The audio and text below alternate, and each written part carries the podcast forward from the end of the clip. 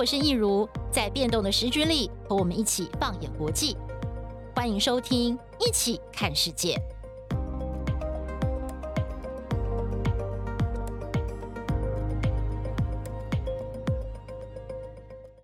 大家好，我是易如，欢迎收听《一起看世界》Podcast。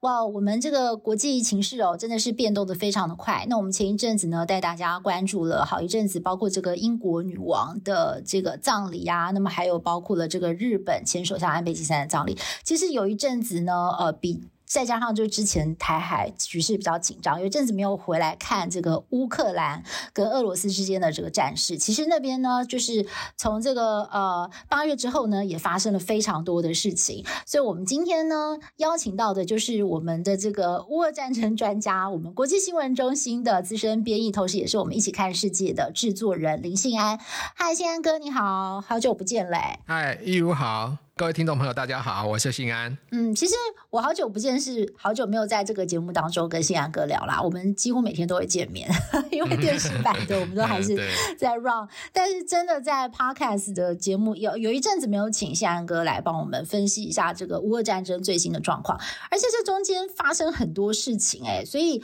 呃，我们是不是先请这个呃信安哥来帮我们讲一下？其实我觉得现在这个点来讲蛮好的，因为乌俄战争大家最近的印象。就是他似乎已经走到了一个非常关键的局势，就是是不是有可能普丁在一个呃穷途末路的情况之下会丢核弹？那么这个事情呢，都是现在国际社会非常非常的紧张的事情。好，首先我们先请这个呃信安哥来帮我们聊一下哦，就是说现在这个呃乌克兰跟呃俄罗斯战争现在的最新的状况到底如何？嗯。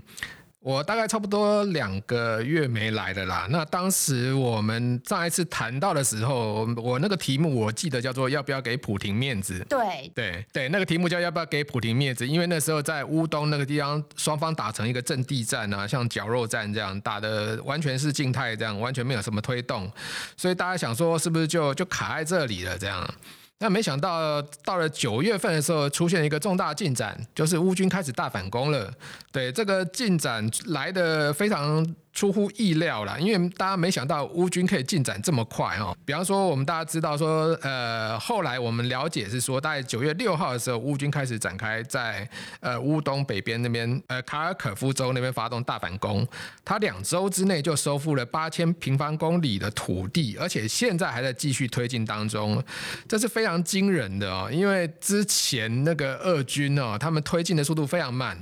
他们一天大概顶多推进个几百公尺或者一两公里这样子，然后他们大部分都是用那个炮弹洗地啊，洗完地之后再派派步兵去占领。可是乌军这一次进展的速度非常快啊，我们待会大家了解一下，它到底是怎么会进展这么快。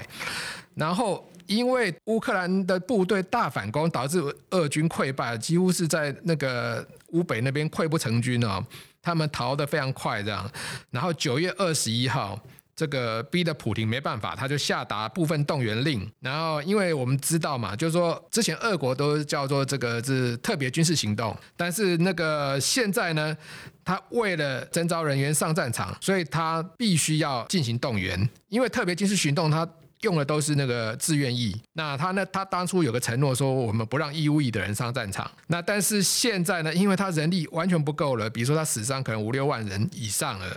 所以他必须要补足这些人力，他就下达部分动员令，紧急征召三十万人上战场。哇，这下子麻烦了，俄国国内发生大动乱了，因为大家都不想上战场。对啊，大家都不想打仗嘛。就是他，就是普京，他发动这个战争，其实国内已经有很多的 question mark，就对他有很多的问号。就大家不想去送死，对对对。对那你一看到现在这个情势，那上战场根本就是送死嘛。那结果他一宣布部分动员令之后，他要征召三十万人。他一宣布之后，我今天看到最新的消息是说，已经有七十万人离开俄罗斯了。哦，赶快逃了。对，其中有二十万人从哈萨克出境，因为之前我也没想到他走走掉这么多人。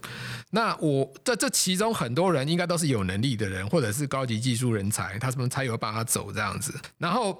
普廷呢，他接着就在九月三十号的时候，他就呃之前嘛，他九月二十三号到二十七号，他办理那个公投嘛，然后公投就当然大家知道是假公投，然后就顺就就顺利都通过了。有有，我还记得我那天特别有问过谢安哥这件事，就是我真的很好奇，我们在录一起看世界的时候说，哇，那个公投真的会过，到底是谁去投的？然后信安哥就跟我讲说，啊，那个参考就好了，不要太当真。对对对，因为他就是真的嘛，就有很多那个部队拿枪去。逼你去投嘛，不然他自己，不然他就拿那个票自己用用手指头这样盖一盖，这样哆来咪这样也可以盖完这样，所以这个不是问题啦，要要多少票就有多少票啦。然后当然他们就通过了嘛。然后九月三十号，普廷他就在克里姆林宫宣布说他要兼并乌克兰这四个州，这样卢甘斯克、顿内茨克、扎波罗热还有赫尔松这四个州。但是呢，他才宣布兼并完，十月一号又麻烦了。乌克兰军又大举反攻，他们就发动前行攻势，就收复了那个伊久姆在东南边的一个利曼。对，这也是一个战略的重镇了，因为它很多铁路或者是公路经过，这样大约估计有五千名俄军逃出来，这样，所以这是一个很大的胜利。对，你才兼并完，结果马上就被人家 就被他打脸了，这样。反攻，对对对，马上反攻。对，到十月三号，大概就是这个前两天的时候，赫尔松方向又有一个大突破了，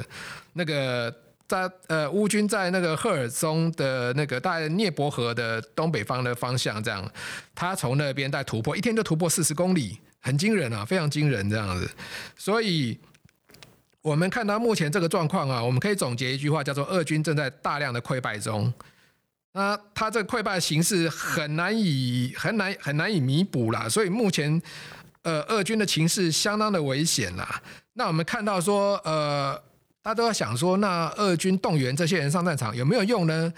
一点点用啦，因为如果说你是把这些人拿去补那个那个静态后防的战线，也许有用。因为这些人虽然说他们很可能当初有有服过兵役，但是都已经不知道多少年，十几二十年没上过战场了，所以他们这些人没有训练，你上战场真的就是炮灰啦。对，然后那个，尤其是你现在在前线打的那些人，其实都已经是身经百战的那个呃志愿役了，他们都已经打成这样了，你叫这些这个义务役的人上战场，那根本不可能有什么翻转的。可能我我突然想到，昨天晚上我们播到一条晚间新闻，是说他们的资源非常的不足，就连那个医护设备也很不足，所以他们现在反而是有这个俄罗斯的部队在讲说，要赶快的去请家人把这个女性的这个卫生棉条赶快寄到战场上，就是要把它拿来当止血用。就是他们现在的物资真的已经是缺到这样了吗？对对，他们其实这个很麻烦啦，因为你说这现代战争不是说没小米加步枪就可以赢的这样，不像是二次大战那样子。所以说你要上战场，你必须要有装备。尤其现在战争是高科技战争，你比如说现在都无人机在天上飞来飞去的，你靠步枪是不可能打得赢的。然后他们的步枪有的，你看动员兵的步枪有的根本都是生锈的这样。然后说他们也没有止血带，那。就只说你要用卫生棉、卫生棉跟卫生棉条这些东西来止血，这基本上就是真的，就是说你上战场根本就是死路一条嘛。所以难怪那么多人要跑，因为你如果说你有好的装备给他们，他们搞不好上战场还安心一点。但事实上，大家觉得说这一去可能是一去有去无回，所以很多人就跑了这样子。目前是这样子情形。嗯，对，OK，好，所以其实呃，我们从今年的二月份开始，就是呃，信安哥一直跟我们。讲这个乌俄战争的主题哦，那但是信安哥，你会不会觉得就是俄罗斯打成这样，真的是会让你就是从这个战略观察的角度来看，有点始料未及？因为那个时候本来要打的时候，大家都觉得俄罗斯很强，然后普亭就是一副势在必得的样子，而且他一打就打到基辅去了嘛，那所以大家那时候就想说啊，乌克兰真的是完蛋了，就没有想到乌克兰不但守住了，而且呢，他们现在还可以反攻，所以。这边我就有两个问题，一个是说，为什么呃俄罗斯会输成这样，然后没有完全没有赢的可能？还有就是乌克兰真的靠自己的能力有办法反攻吗？还是非常显而易见，这后面就是美国权力的奥援跟帮助。当初俄国打乌克兰的时候，其实大家其实并不看好乌克兰。对，那事实上，我觉得世界上大概也很少人能够看好乌克兰啦，除非说他们真的有有未卜先知的能力这样。那事实上，我觉得说，怎么看得出来说俄罗斯其实我我当初的判断是认为俄罗斯不可能赢这场战争，但是形成这个判断的时间大概是在他们退出基辅之后，就是俄军退出基辅之后，就是说，呃，因为之前我大概可以分几点来讲了哈。第一个就是说，俄国可能高估了自己的实力。因为俄国之前打的每一场战争啊，就是在那个普亭上上台之后打的每一场战争，其实他们对的都是这些小国家啊，或者说我们在说国际上可能说都都都是一些小朋友啦。比方说他打之之前两千年的之前打过两次车臣战争，都是那国内的一个小小小部分的一个地区这样。两千零八年打乔治亚，那那也是一个他们那个高加索地区的一个小国家。二零一四年。呃，乌乌东跟克里米亚那个时候，乌克兰势力还非常弱，然后那个乌东跟克里米亚其实都是比较亲俄的地方，所以再加上俄军出兵叙利亚之后，所以那时候普亭可能是志得意满，觉得说每次出兵都赢，然后他们认为说他们可以，就是说这一次靠二十万、三十万的人就可以打赢乌克兰，但事实上他估计错误了，因为。俄军在打基辅的时候，我们看到说乌克兰部队他们非常的勇敢啊，他们拿那个标枪、拿 N 肉去打那个俄军的战车，那其实都要非常靠近战车，但其实他们非获得非常大的战果。然后我们就发现说，哎，其实俄军的钢铁洪流不管用了。觉得其实当初那个北约跟华约的时候，北约都很担心俄军的那种大量的钢铁洪流装甲车。战车这样子冲过来，但事实上发现说，现在我靠无人机，我靠 nl 我靠标枪就可以挡住他们的攻势，甚至可以可以让他们退出基辅。然后我们还可以看到，在这个战争过程当中，我们还可以看到说，那个俄军的装甲车，那个比如说的爆炸反应装甲里面是纸盒子。然后那个他们里面的那个呃止血呃止血包就急救包这些东西是呃苏联时代留下来的东西，我们就可以看到，对对，对，就可以看到说俄军其实他们甚至说他们也推进不了，比如说我们当初在战争初期在基辅那边西北方看到的那几十公里长的那个车阵，再再的显示出俄军他们的能力是有问题的，他们的后勤是有问题的。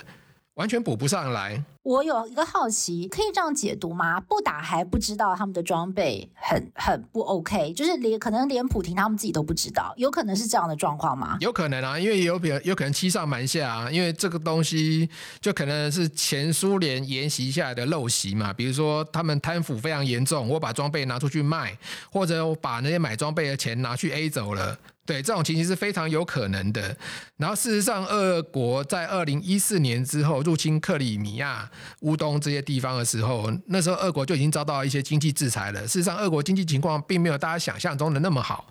所以他们部队的那个呃这些这个装备可能都都有点问题。这样子打了之后，当初以为是全世界那个传统军力第二，结果发现没想到真的是有点像空心大老官这样子。然后第二点，我再来讲的就是说。现代是科技战争，就是说没有晶片就没有高科技飞弹跟武器。那我们可以看到说，在战争初期的时候，俄军他们大概每天打个一两百枚飞弹，打到那个乌克兰，看起来非常惨，每天飞弹在天上飞来飞去，这样掉下来，看起来很严重。可是打到后来，就现在我们几乎没看到什么俄罗斯的飞弹在飞了嘛。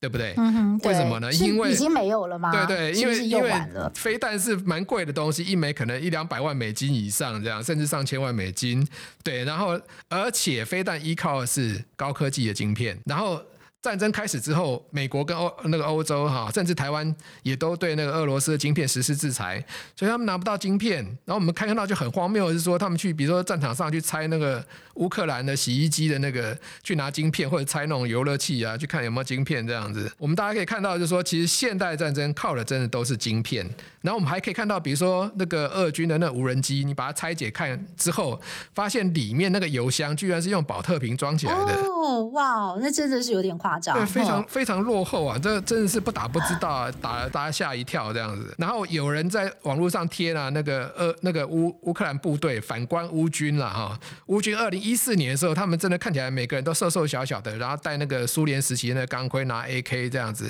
结果他贴一张对照照片，是现在的乌军。现在乌军每个人都戴那个防弹钢盔，而且是人高马大的。对，穿防对 穿防弹背心，每个人都大胡子，然后这个对拿那个美国的 M 四步枪这样，那基本上几乎是现役美军装备了，所以。可见的对各国的那个援助，对乌克兰军队产生了非常大的作用。他们现在的装备啊，我我我我甚至可以说，他们搞不好已经是东欧最强了。他们每个人哈，他们因为美国，比如说跟英国还有欧欧洲，他们援助好几万管的那个什么标枪 N 六，乌克兰的反坦克战力，我看现在应该是全世界最强单兵反坦克战力了哈。几乎每个人上上去都是每个人都是一管标枪，一管 N 六，甚至一一管刺针这样子。然后那个波兰、捷克啊、英国、德国、法国、瑞典这些，他们援助了各式各样的自走炮。美国还援助了二十套海马斯多管火箭。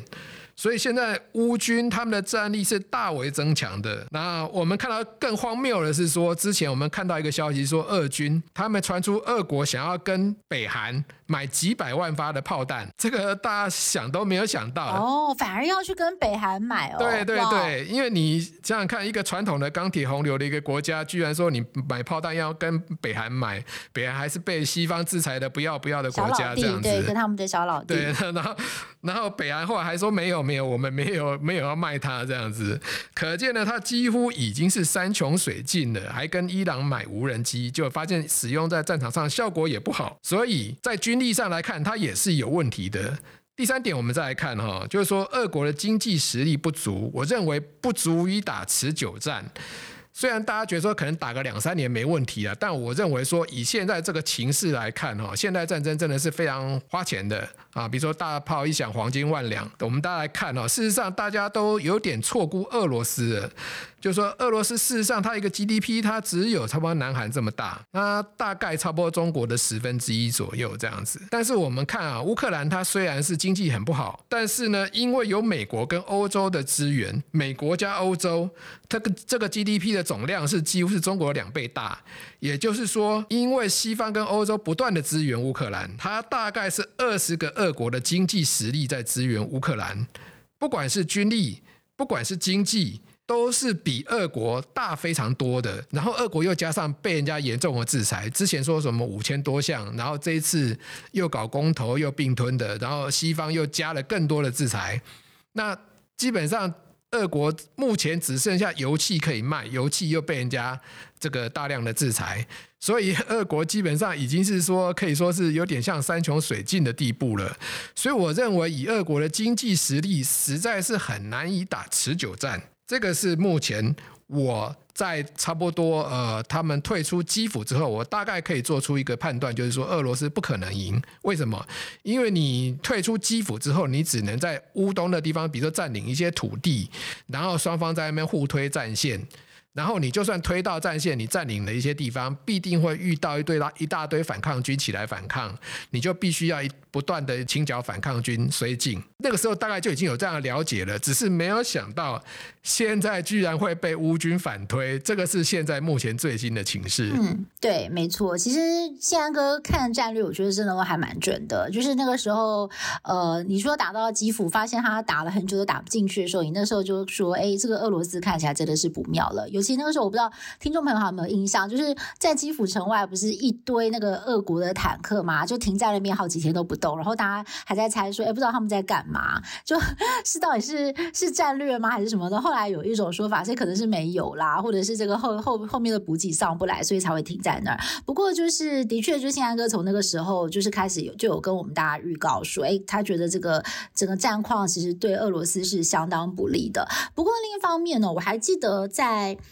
上次最后我们最后一次上一次讲这个乌克兰战争的事情的时候，宪安哥还有提到一点是说，这个西方国家的军事援助啊，其实尤其是对欧洲，他们自己也是产生了很大的压力。所以包括说欧洲的这个油价飙涨，我们看到英国的那个那个什么啊，就是每年他们不是要收一个有点像是能源费嘛，也是飙到了这个很高很高很可怕，就是一般的英国人都傻眼，就完全无法负担的地步嘛。那就是会觉得说，天哪，我们我。我们真的要这样无限制的支持下去吗？所以在欧洲开始有一些民众有了质疑的声浪，那甚至有一些国家 开始在想说：“哎，我们到底要到什么程度？”所以那个时候呢，宪安哥就有讲，就有预告说，其实乌克兰真的必须要在冬天之前要有动作，对不对？就是说，必须要。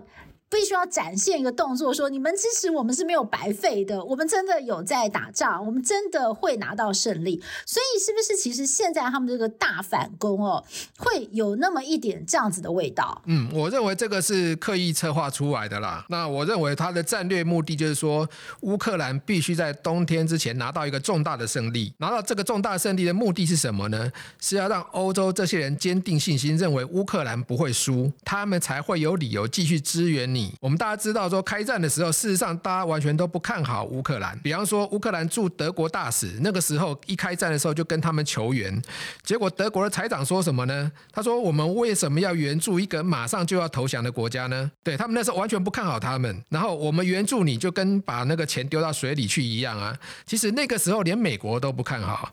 大家都还记得那个时候，美国一开始是跟泽伦斯基讲说：“哎，我我我觉得你要不要到？”乌克兰西部，或者是到国外波兰那个地方去组织一个流亡政府，哦，派飞机把你接走啊？对对，我把你接走怎么样啊？对对对，但是没有想到说，泽伦斯基说，呃，我不要便车，我需要的是弹药。没有想到就是说，这泽伦斯基他非常的硬气，他就留在。留在那个基辅，坚决不走。那没想到，这乌克兰人其实他们也很争气，他们奋起抵抗，居然是挡住了这个俄罗斯的攻势，这样子，然后甚至逼着他们退出基辅，一直打到现在。然后那个时候，比如说我们大家都有印象啊，比如说 Boris Johnson 那个时候就去了那个基辅啊，那给乌克兰很大的信心。然后这时候。这个呃，波罗的海三国、东欧这些国家，他们马上大量的援助进去了。这个时候，乌克兰就越打越有起色。这个时候呢，才打到所谓的乌东这个僵持战。但是打到乌东这个僵持战，这个时候呢，国际上就有很多人认为说。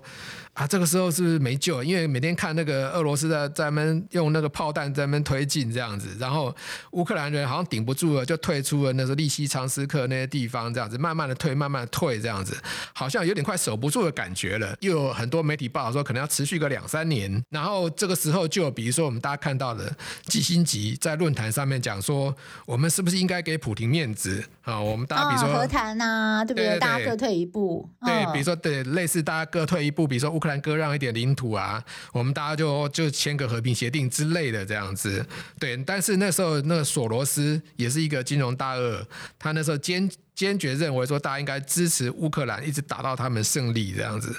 事实上，欧洲一些国家，事实上很多人都有这种心态，比如说我们大家知道。德国跟法国其实有点不太愿意卷入这一场大战这样子，所以他们那时候资源都非常少。我们大家看到这一次支援乌克兰最多的是美国，美国之前大概援助一百五十亿美金左右，然后在在那个。普廷宣布并吞之后，又加了一百多亿美金。美国是援助最多的，但事实上，美国他们是远在大西洋之外，其实跟他比较没有相干啦。然后，可是他援助的最多，援助的最少的是什么？法国，法国才援助这些援助金额的百分之二而已。那德国当然比法国多一些啦，但是他们国内的情势也是不那么支持这场战战争的，所以他们就很摇摆。那大家都很担心说，欧洲。他们那些人会不会，比如说被这个油气给勒索之后，被俄国的油气勒索之后呢？他们就不想要去支持乌克兰了。乌克兰的确需要在冬天之前拿下一场军事胜利，证明他们有获胜的可能。然后欧洲才会继续支援。那我记得之前呢，乌克兰的军事情报局长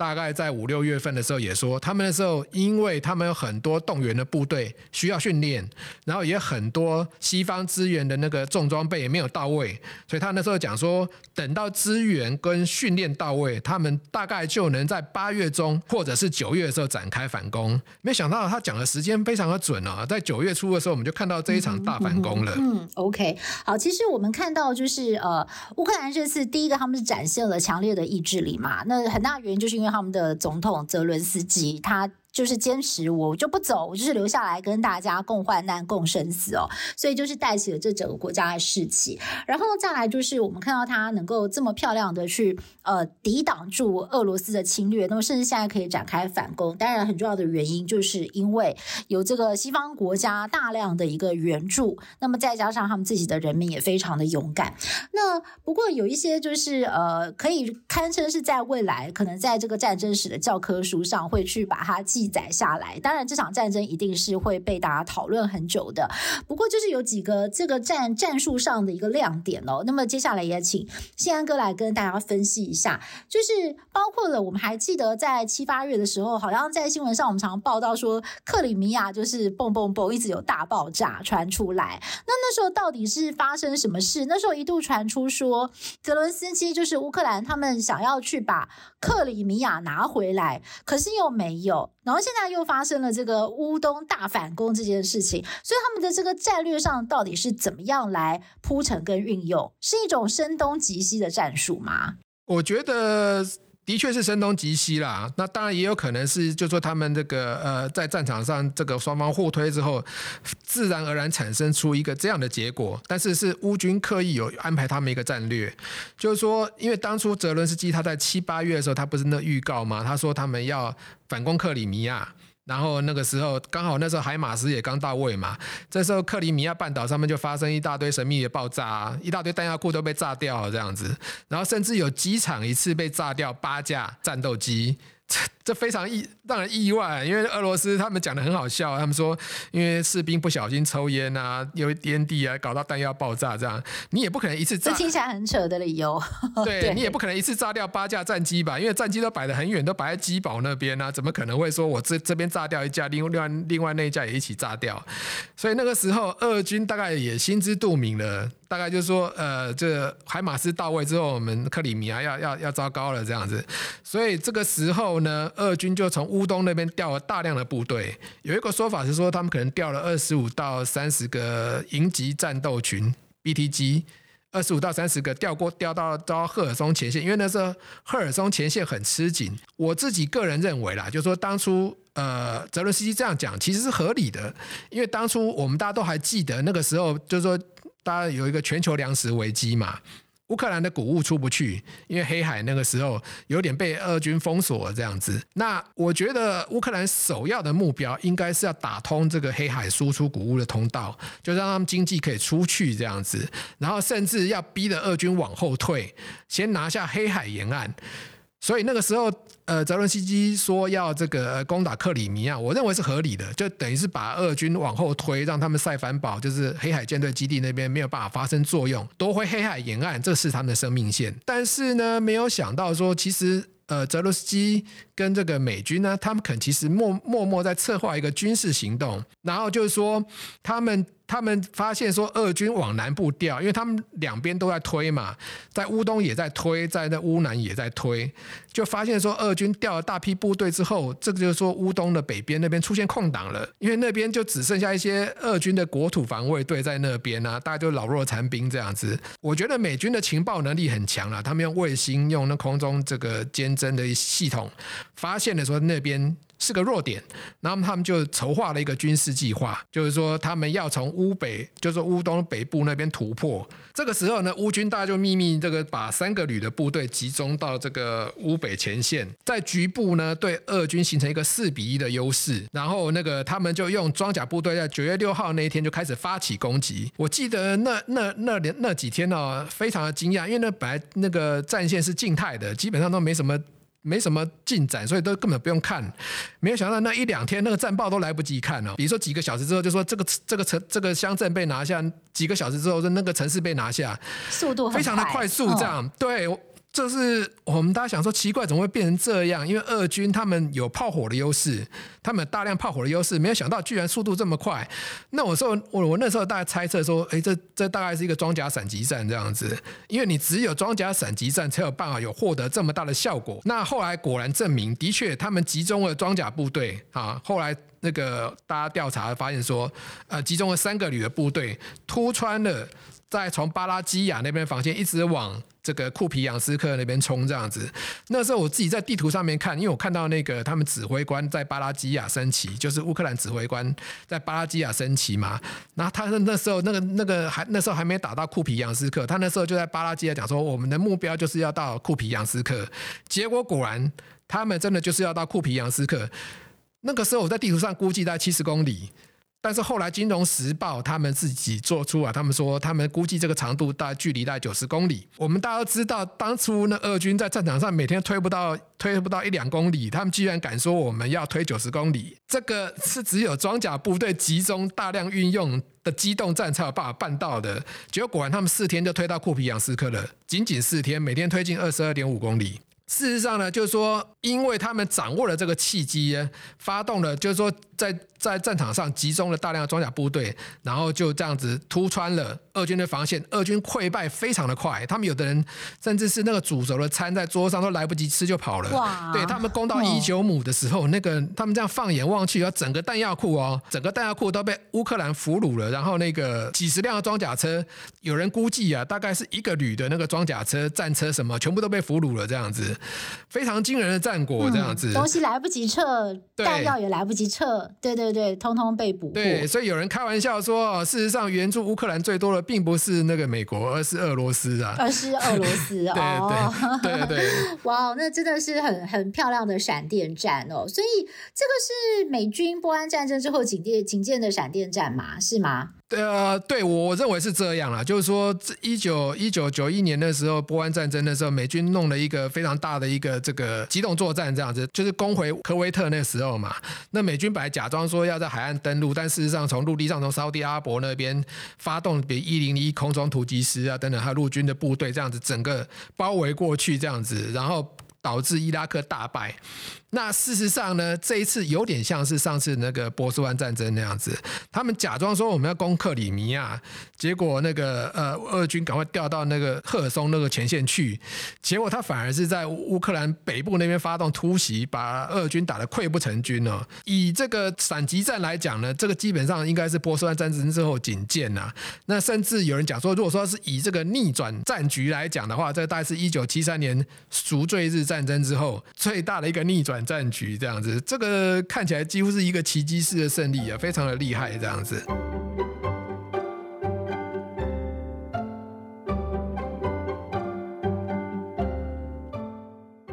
是现在哦，因为普亭有一点这个穷途末路了嘛，因为他刚刚谢安哥也跟我们大家讲说，其实我们现在也没有看到俄罗斯有在发射飞弹啊，就是代表他们可能已经有点弹尽援绝了。然后他们现在的就是整个攻势也非常的不利，然后一直节节败退，然后又要开始动员征兵，然后又国内很多人又赶快逃亡，就是就是大家不想要上上战场做炮灰，所以这种种情势呢，真的是非常的不利。那但是普亭的手上握有最后的王牌，就是核武嘛，所以现在大家就很担心，说他有没有可能在一个觉得自己已经被逼到穷途末路的情况之下，我干脆就动用我手上的王牌，我现在已经没有什么不敢了嘛，There is nothing to lose，对不对？那我就动用核武，那大家同归于尽算了，因为你们大家都对我这么不友善，他可能会这样想。所以现在大家怎么样来评估这件事情？美国是不是很紧张呢？我想大家都应该都很紧张的啦。不过，就就在军事论坛上，大家很多人在开玩笑说，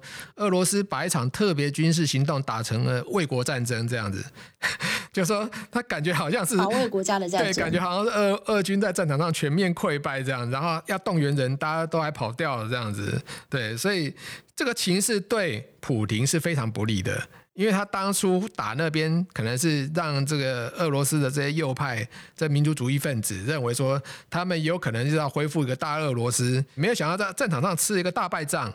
那我们大家知道，号称抖音军啊，就是时常都在战场上打卡啊、拍照的那个车臣领导人小卡迪罗夫啊。那他基本上很喜欢讲大话，他他这时候就讲说，他促请普廷要动用低当量核武在战场上扭转战局。对，当当然大家都非常担心这一点啊。不过我昨天看到那个莫斯科克里姆林宫的发言人佩斯科夫，他讲说，呃，我们大家不要拿核武意气用事这样子。嗯、所以看起来，哦，他自己都这样讲，对他自己都可能都很害怕了。对对对，那当然，我觉得事实上以目前这个情势来讲，就乌克兰军事情报局副局长他就表示说，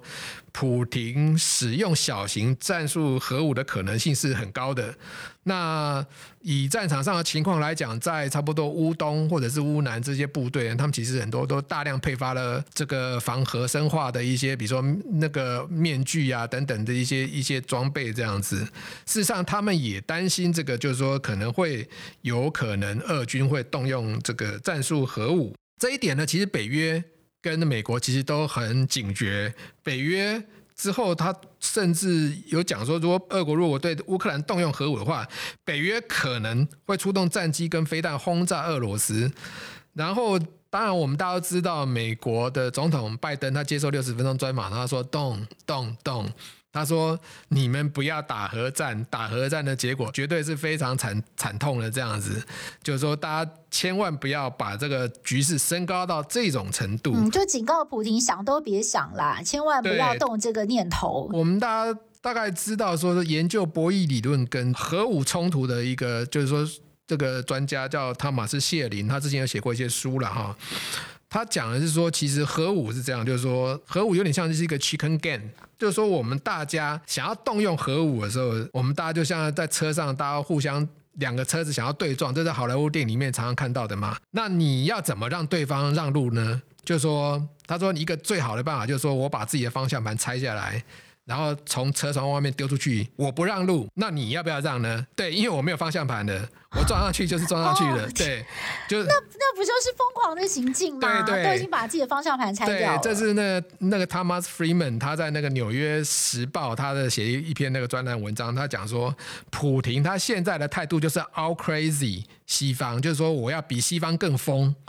他表现的比西方更疯，所以他那时候在九月三十号这个宣布兼并这个呃乌就是乌克兰四周的时候，他就讲他完全在指控西方嘛，他完全是在指控西方，就完全是你们想要动用核武来威胁我们，所以我们才要动用核武来来这个反制你们。那事实上，西方都没有，从来没有说要动用核武，一直都是俄罗斯他们讲说他们动用核武嘛。但是动用核武有没有用呢？尤其大家常常提到的战术核武。那伦敦国王学院的战争学系教授那个 Michael Clark，我最近常在 Sky News 看他的一些这个战情分析嘛。他认为说，以乌军在战场上的分散程度，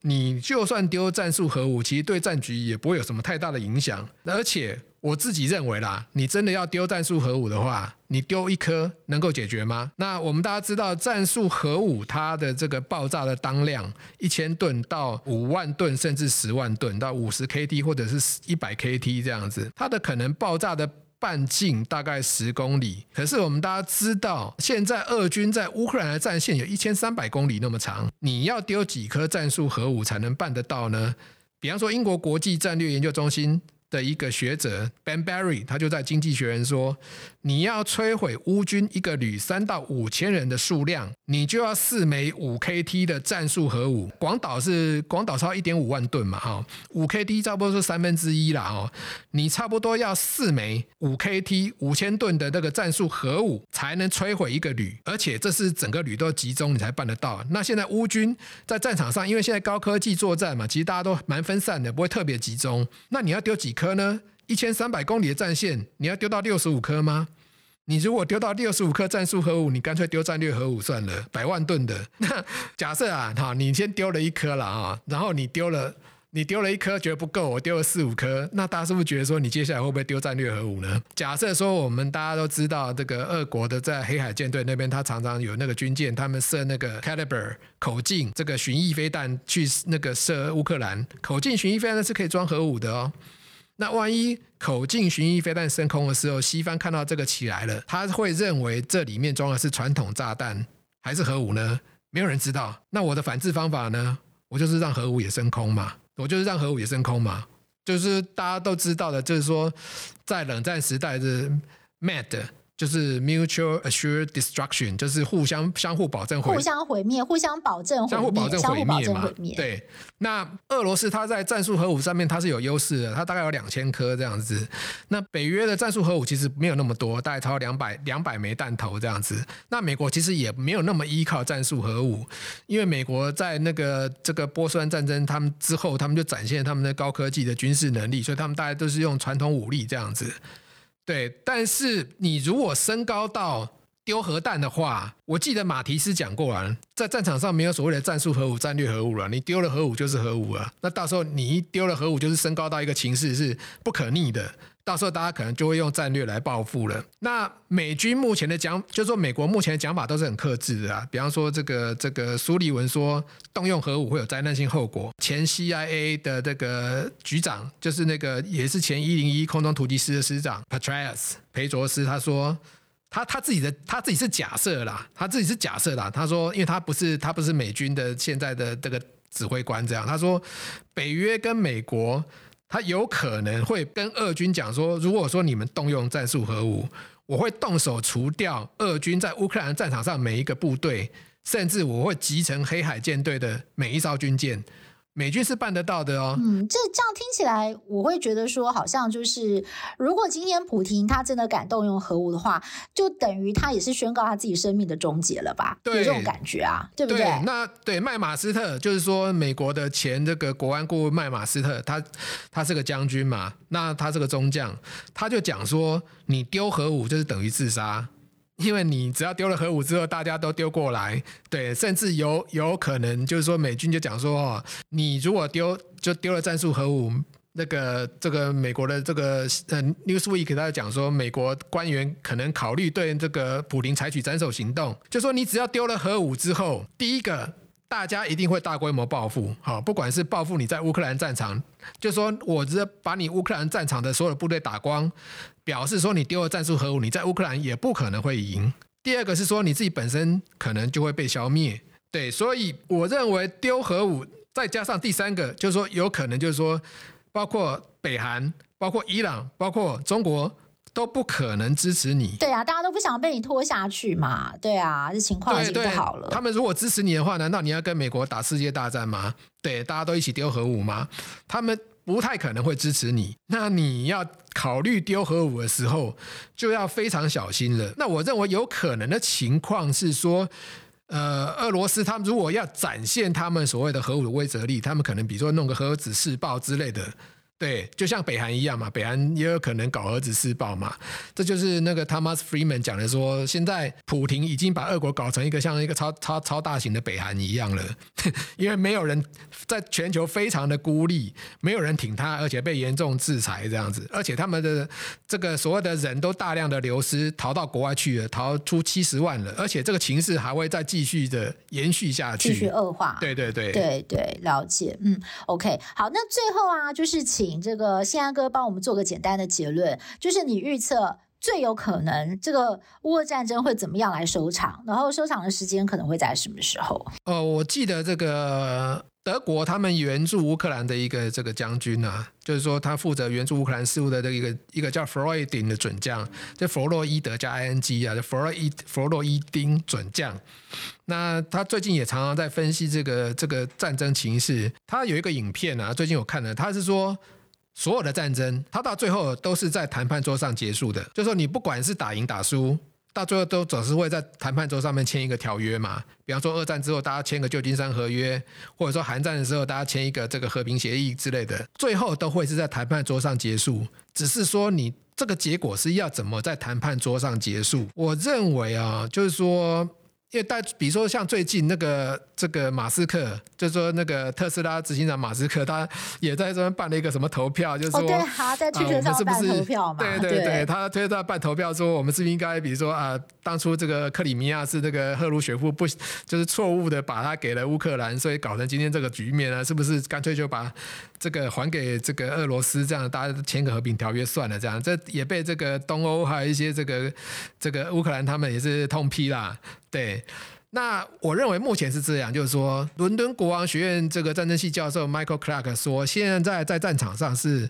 乌克兰人 is calling the shot，就是说乌克兰已经采取主动了，就是说他们已经掌握这个主动了。现在是乌克兰想要打哪里就打哪里，他们可以在可以在乌东往前推。他们现在赫尔松也展现了突破，甚至他们也可能，比如说是扎波罗热那边往南推，往那个马里乌波尔的方向推都有可能的。现在是乌军兵强马壮，掌握了战场的主动。所以你现在说要叫这个乌克兰上谈判桌，不太可能。他们一定是尽量夺回失土嘛。那普亭他的想法是说，我把四个州这个公投占下来，宣布兼并了。然后普亭都讲说我们可以谈了。那大家想说你要谈什么呢？你都已经兼并了，我还跟你谈什么呢？对，不可能谈嘛。那所以这个这泽伦斯基讲说我们可以谈，但是除非普亭下台，我们不跟这一任总统谈，我们跟下一任谈这样。